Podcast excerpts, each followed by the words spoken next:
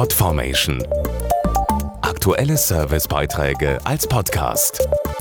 Regelmäßige Infos aus den Bereichen Service und Tipps. Immer mehr Deutsche greifen selbst zu Klebstoffen, Bohrmaschine und Hammer, um die eigenen vier Wände zu renovieren.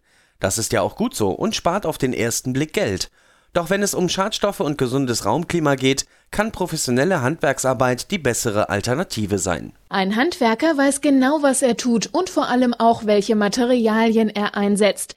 Dazu Klaus Winkels von der Gemeinschaft Emissionskontrollierte Verlegewerkstoffe, Klebstoffe und Bauprodukte, kurz GEV. Handwerker garantieren Qualitätsarbeit. Außerdem sorgen sie für gesunde Innenraumluft, weil die meisten Betriebe ausschließlich umweltverträgliche Bauprodukte verwenden, die mit dem Emico-Siegel gekennzeichnet sind.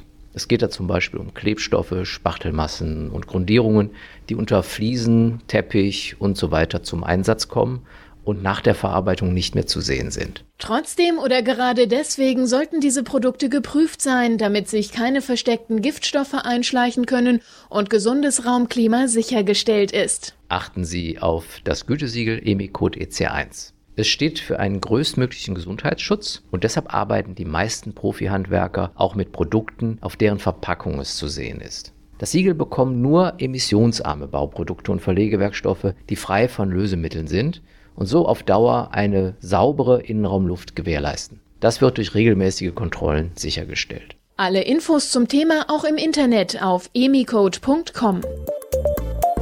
Podformation.de Aktuelle Servicebeiträge als Podcast.